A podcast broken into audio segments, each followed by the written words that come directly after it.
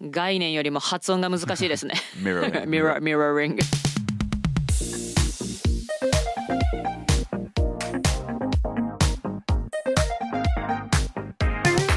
外資系裏技英語基本のキー。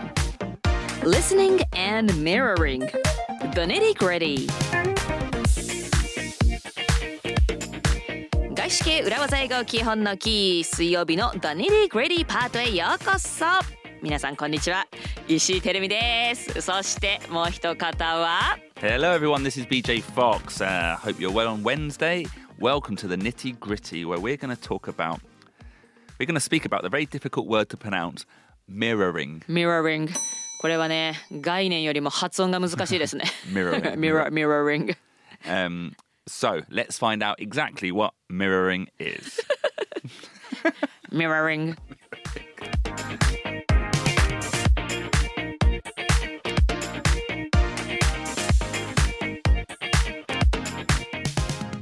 Okay, to mirror. To mirror. to mirror ミラーは鏡ですよね Yeah. to mirror ミラーは動詞にもなるんだミラーする鏡する鏡ますかかがか鏡ました。鏡します鏡ます鏡ますは多分違いますけどね Okay, it is a verb and it means quite easy to understand, I think, to copy.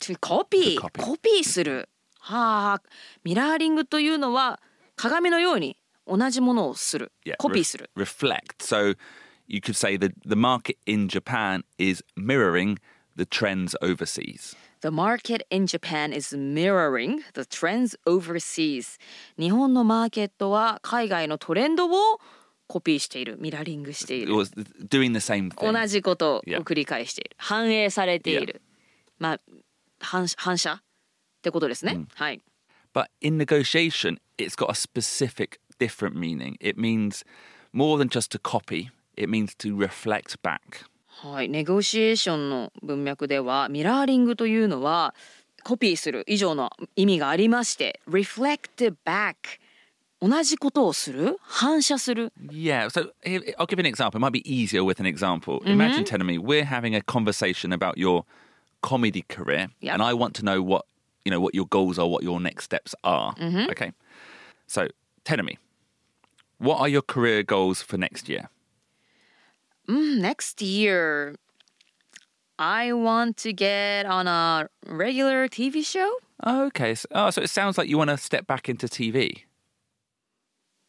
step back to TV mm, I don't know yeah maybe well any channel is okay or maybe Abema or Oh. internet program. Oh, also, it's not just TV you're interested in. You know, might be online, might be broadcast. Yeah, either. yeah, yeah. I, I, I, want. I'm interested in those like visual shows because okay. recently I've been like speaking on uh, radio. Okay. Or like podcasts. So.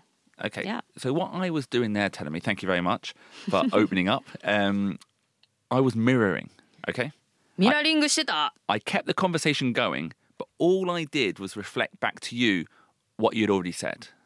はい BJ がしていたことが、えー私がしていたことを私が言ったことを reflect back reflection だから反射するね reflect ってのは返ってくる.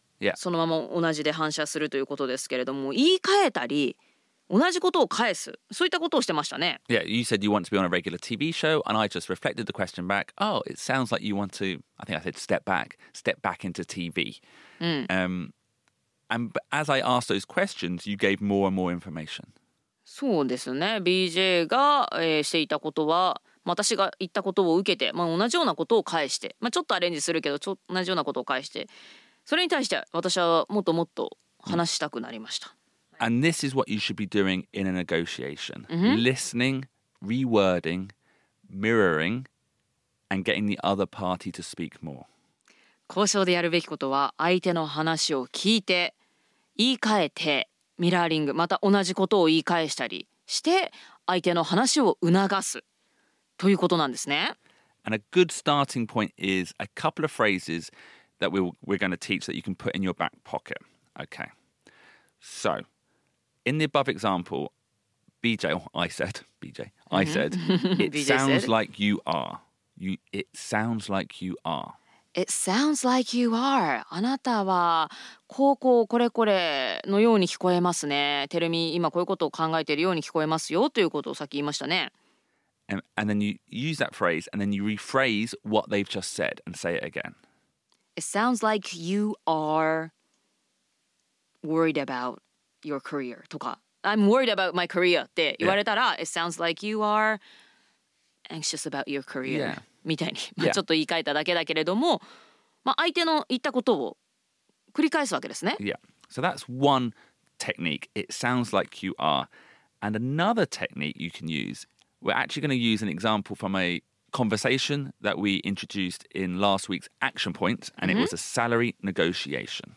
はい、先週のアクションポイントの給料交渉の会話の中の例で見てみましょう。 Well, we are very impressed with your background. May I ask what salary you're asking for? I'm looking for a salary of between 8.8 million and 9.6 million yen. Oh, well, um, we were looking to pay up to 8 million yen. Well, I've researched the job market and believe, given my experience and the position, this is a fair range. Well, really, 8 million is the highest we can go. Hmm. But, but, but maybe we could look at other benefits as well. And, um, you know, we have just started a fund for education, and we can offer a budget of up to 1 million yen per year towards an MBA course. Interesting. Okay. Okay, so tell me, what was the key phrase there? What was the key technique BJ used to get Ruben to speak more? えーリサーチしてきましたみたいなこと No. It was the hmm, hmm.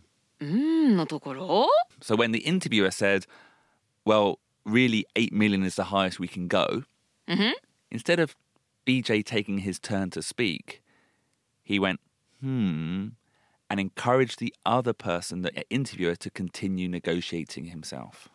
うーんっていうのは何気なく BJ が言ったことのように聞こえましたけれども実はこう相づち、Yeah, まあ、その「うーん」ということで「You speak more」yeah. ちょっとルーベンさんよというかハイアリングマネージャーさんもっと話していいですよというふうに話すことを促してたわけですね。Yeah. And essentially, producer Ruben or the hiring manager there started negotiating with himself, started offering more things. 確かになんかねその後ハイアリングマネージャーの人は MBA コースのための100万円がどうのこうのという話をし始めましたね。 Um, so sometimes you don't need to say anything, you just need to use these. What did you say? Aizuchi? 相づち In English, and this is a very specific technical term, we would say minimal encourager. Minimal encouragers Yeah. それを相づちっていうの In, in terms of like counseling and negotiation. はいはいはい.はいはいカウンセリングとかでこの相づちを打つ、それこそ「ええええ」って言ったりだとか、アイコンタクト取ったりちょっとうなずくだけでね相手の話を促すことになるんですよね。Yeah. で相手が話し始めると。So minimal encourager because you're encouraging the other person to talk more. minimal encouragers っていうのは、まあ、minimal っていうのは小さい.少ないってことですよね。encourage っていうのは誰かが何かをすることを促す勇気づけるということですけれどもこっちはもうできるだけ最小限の相づちだったりセリフだったりして相手が話すことを促すということですね。Exactly.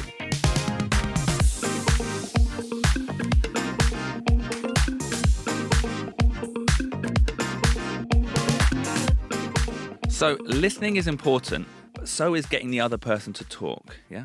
ということでえ相手の話に耳を傾ける傾聴なんて言いますけどね Keicho. 傾聴 Is that like uh ああそうそう傾けて聞く kicker? だから相手の話に耳を傾ける多分これもカウンセリングとかの世界の言葉なんですけれども傾聴する相手の話を聞くことによってそうすると相手の人が話をする。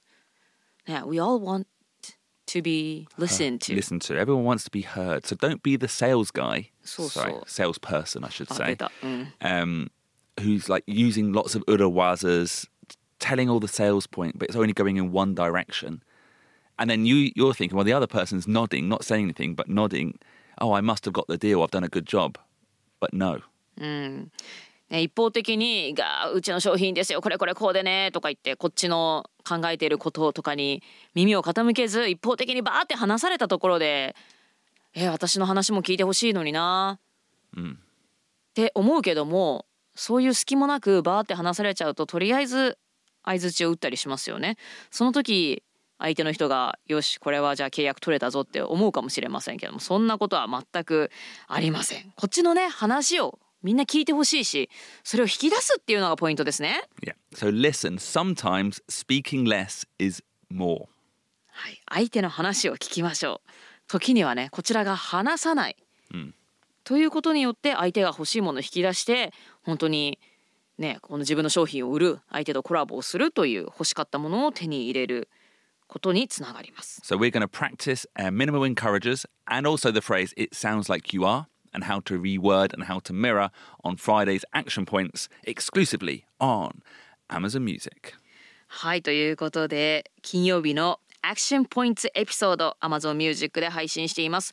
えこちらでさらにミニマムエンカレジャーズ相手の話をどう促すかということ It sounds like you are ほにゃららという文章の使い方ですとかミラーリング言い換え励ましなんてねカウンセリングの分野では言いますけれども、まあ、相手に話を促すためのフレーズを一緒に練習していきましょう今日も聞いてくださった皆さんどうもありがとうございました See you on Friday See you on Friday バイバイ Bye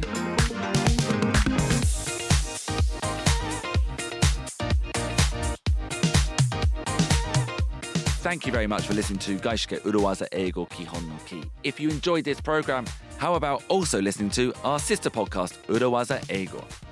外資系裏技英語基本のキー聞いてくださっている皆さんどうもありがとうございます。私たちの姉妹ポッドキャスト裏技英語もぜひ聞いていただけると嬉しいです。Over the past few years we have introduced a useful business English phrase every single week. We have nearly 200 episodes So there's lots to study. ポッドキャスト裏技英語はもうすでに3年間にわたって毎週裏技フレーズをおよそ200回にわたってお届けしております。